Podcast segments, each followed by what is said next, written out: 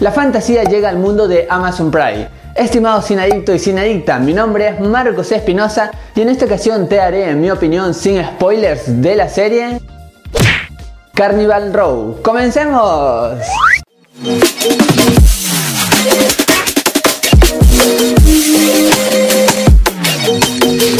Bienvenidos y bienvenidas a su canal Marco de Cine, su canal en donde les contamos qué tal están las películas y series del momento. Ahora, sin más que decirles, iniciamos nuestra crítica. Acá se nos cuenta una historia en una ciudad neo-victoriana, en donde las criaturas míticas tendrán que convivir con los humanos. Está protagonizado por Orlando Bloom y Cara Delevingne, entre otros. Cuando comencé a ver esta serie pensé que solamente habría una trama básica que sería el romance, pero felizmente me equivoqué. Acá tenemos cosas míticas, mucha fantasía, thriller, romance sobre todo, y todo ello da una historia súper entretenida en donde el thriller y el misterio formarán parte importante de él. Ahora si les comento en orden de importancia, les puedo decir que los últimos tres capítulos para mí son de lo mejor.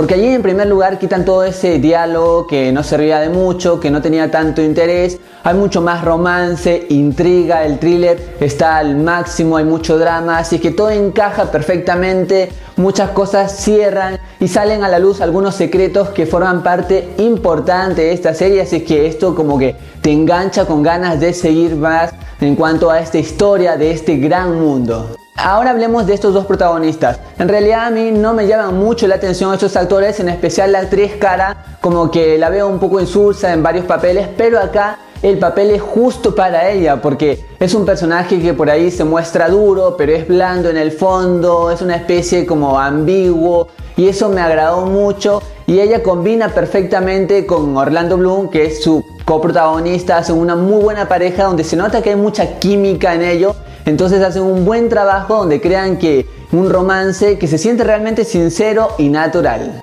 Lo que definitivamente no me gustó de esta serie son los diálogos, porque hay muchos diálogos que son un poco extensos y para mi gusto fueron muy aburridos, no aportan mucho a la trama y esto como que me molestó un poco porque más allá que uno tendría que estar atento para no perderse algún par de cosas que pasaban, esto hacía que uno pierda el hilo conductor de la historia. Así es que en esto baja un poco la energía si no hubiera sido una serie quizás perfecta. Una de las cosas que más te atrapa, y a mí me atraparon esa combinación de amor entre dos razas, dos clases sociales, pareciera como si fuera Romeo y Julieta. En este caso era una criatura mítica y un humano. Era como que si la familia, o mejor dicho, la sociedad los separaba. Y esto era muy bien hecho, tenía mucha emoción en la historia. Y si por ahí también te gustan las cosas políticas, acá también hay una trama política interesante, sin duda.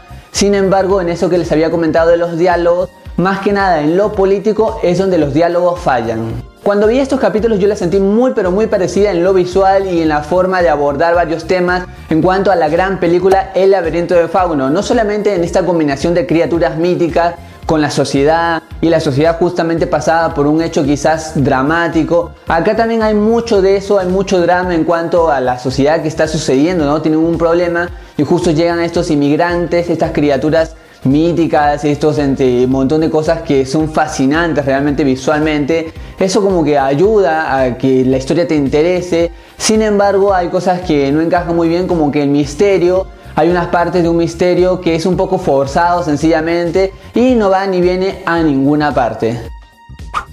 Carnival Row es una serie que por ahí tiene algunos problemas en los diálogos y en la narración en cuanto a temas políticos y en los primeros capítulos. Felizmente no son muchos, después de eso hay mucha tensión, mucho drama, mucha fantasía y todo esto combinado hace sin ninguna duda una serie recomendada para ver.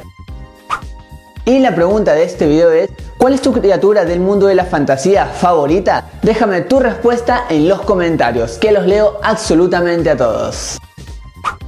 Y para estar siempre juntos te invito a seguirme en todas mis redes sociales, en ellas me encuentras como MarcoCine8. Y también, si te gustó el video dale un gran like, suscríbete al canal si aún no lo has hecho y compártelo con todos tus amigos así se enteran de este video. Y algo muy importante es que actives la campanita de notificaciones de YouTube Así te enteras siempre cada vez que subo un video nuevo. Y después cuando ya hayas visto esta serie, por favor regresa al video y coméntame qué te pareció. Así intercambiamos opiniones de cine. Estimado sinadicto y sinadicta, mi nombre es Marcos Espinosa y conmigo será hasta otra ocasión. Goodbye.